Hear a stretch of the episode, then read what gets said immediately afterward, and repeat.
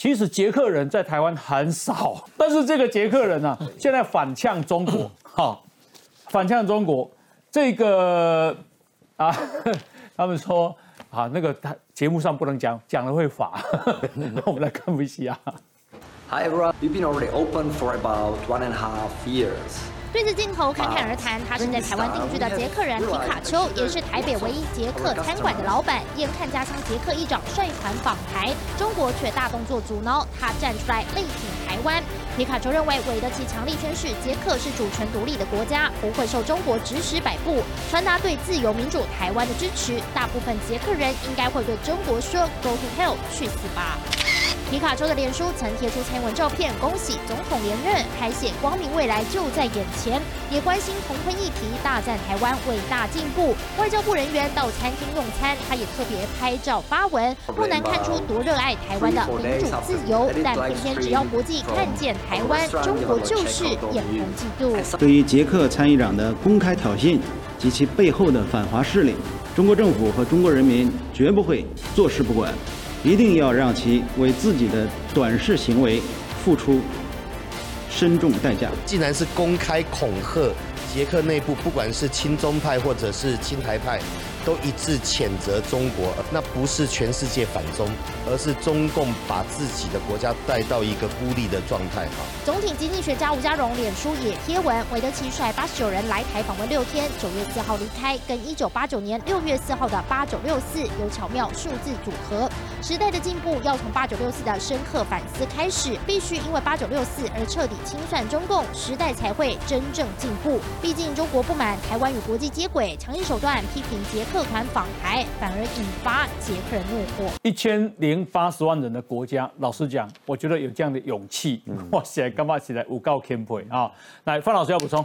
刚刚讲到这个，其实我们知道，捷克第一任总统就是哈维尔。嗯，那现在的总统呢是呃第三任啊，他叫齐曼。那我们知道呢，他最大的一个问题在什么地方？就是他太轻松。嗯，他为什么轻松？因为他身边的经济顾问就是中国人。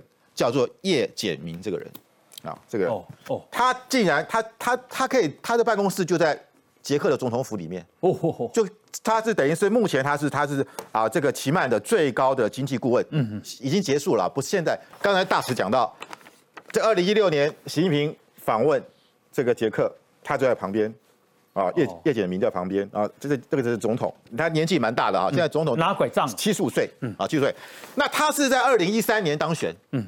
啊，然后一任五年，二零一八年连任成功，所以他任期到二零二三年。嗯，那我要讲这个叶简明，他背景是什么呢？我们都知道，福建曾经发生一个叫做远华案、远华走私案。嗯，那这个案子后来结束之后呢，这个整个的远华集团就是由这个叶简明他承接了。嗯哼，所以他基本上是跟江泽民系统关系是非常好的，因为我们知道远华案当时江泽民的时期。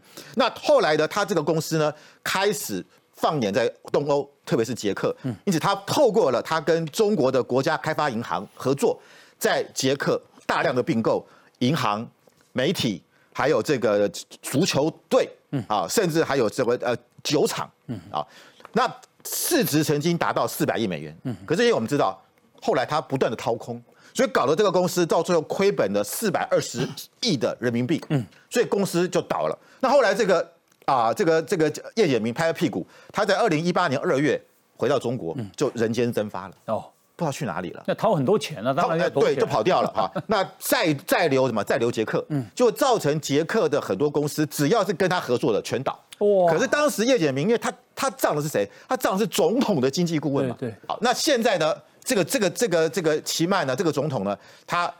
他基本上是非常挺中的。他在二零一五年，那时候中共在庆祝这个抗战胜利七十周年，他是唯一的欧盟的国家做总统去。嗯嗯。啊，那那个时候因为很多国家当时不愿意参加这个活动，对，他就去了。然后刚刚讲过，二零一六年习近平访问捷克，二零一七年其他去参加了这个“一带一路”的高峰会。嗯。啊，然后二零一九年去年又参加了第二届的一带一路的高峰会。那我们知道，当时这个叶简明呢，他。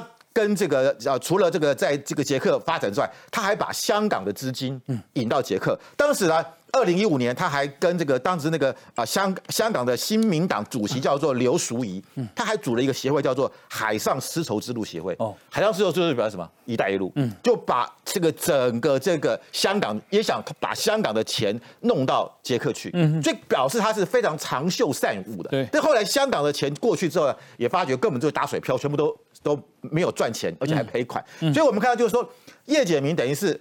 把整个捷克很多公司给掏空了，哦还引啊，而且打着习近平“一带一路”的旗号。然后我们知道，习近平二零一六年去捷克，刚刚才大使也讲了，当时捷克人也认为“一带一路”对我们香我们捷克可以发大财，对，就发觉都是一场空。嗯，啊，所以今天我必须要讲，捷克这次的这个议长来，他所代表的就是大家对于这个总统的一个不满。嗯，而且我们不要忘记哦，这这位议长未来也有机会选总统。嗯嗯，所以等到二零二三年，这个新的这个这位议长，他如果能够啊，包含这个呃韦德奇议长，他有有有没有可能出来啊，代表一个捷克反中的力量？刚才大使演讲啊，反中是捷克的主流民意啊。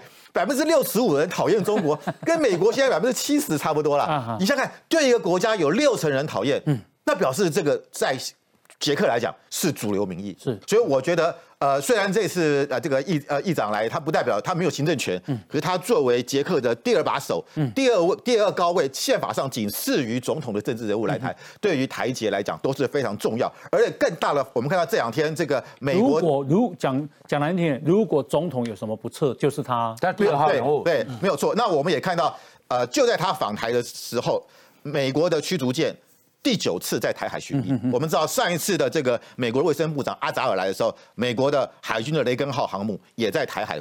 台湾这附近巡弋，那这次这个美国军舰来，国际媒体都说是美国来，特别在这个时候来，来保护台湾的安全。哦所以我觉得，包含我们看到之前蓬佩奥到了这个捷克，也见到这个韦德奇议一长，艘驱逐舰就能保护安全了、这基本上是一个不止一招，他态度啊哦，而且不止一招，可能还再来就是说，上次这个呃这个呃这个蓬佩奥到这个捷捷克去，也见了韦德奇议长，也当面跟他说肯定你来台湾，也见了当时的这个呃赫呃这个呃布拉格市的市长呃赫奇普市长，也肯定他一直挺来挺挺台湾，是。所以我觉得刚讲说这个赫奇普市的市场，他是。